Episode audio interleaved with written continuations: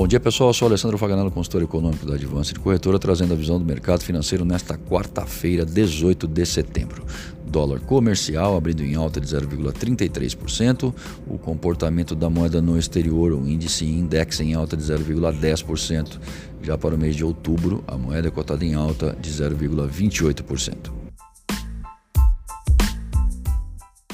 Expectativa pelas decisões sobre juro nos Estados Unidos e Brasil. No primeiro, às 15 horas, as maiores chances são de um corte de 0,25%, que levará ao novo patamar monetário a faixa entre 1,75 a 2.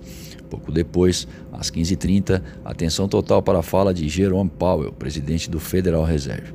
Tanto o comunicado que virá junto da decisão quanto a coletiva serão os drivers do mercado durante o pregão. A construção de tendências em relação à política monetária americana segue o seguinte roteiro.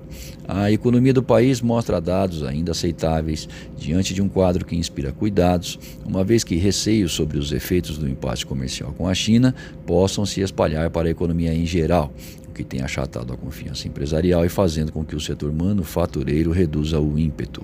Mas o consumidor se mostra confiante, com o mercado de trabalho sugerindo força, mesmo com a criação de novas vagas desacelerando.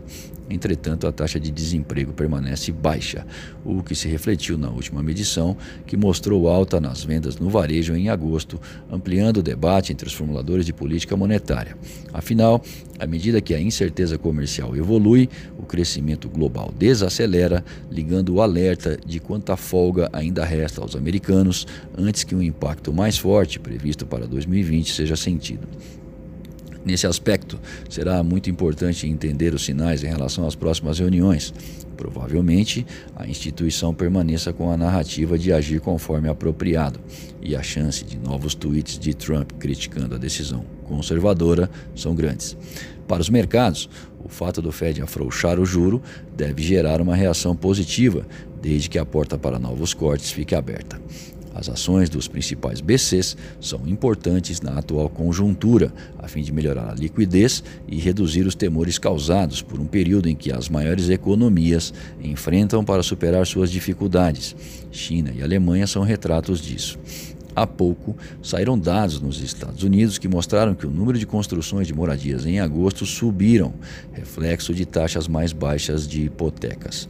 Como vamos observar a seguir, as motivações em relação à redução do juro, tanto lá como cá, não são as melhores, mas precisam ser realizadas. Na zona do euro, a inflação ficou estável em agosto, no nível mais baixo em quase três anos. Por aqui, a atividade econômica derrapa, o Congresso ainda discute a reforma da Previdência e a equipe econômica busca alçar o país a voos melhores, o que demanda tempo. Não é perfil de Paulo Guedes o chamado paliativo ou voo de galinha. Portanto, melhores dados devem ser observados em 2020, já com a Previdência aprovada e a reforma tributária sendo implementada.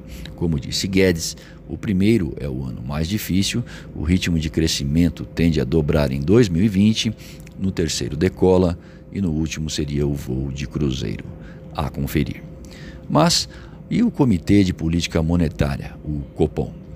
Bom, a julgar pelos dados de inflação no Brasil e as projeções do Boletim Focus, que estima o IPCA a 3,45% ao final deste ano, é amplo o espaço para um corte de 0,5% na Selic ao final do dia de hoje.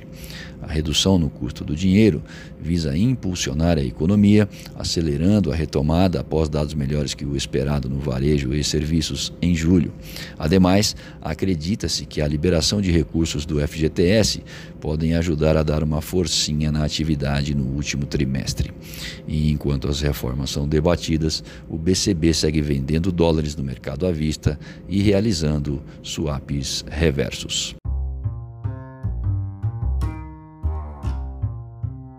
Acesse o panorama de mercado através do nosso site advancedecorretora.com.br. Fique bem informado e tome as melhores decisões.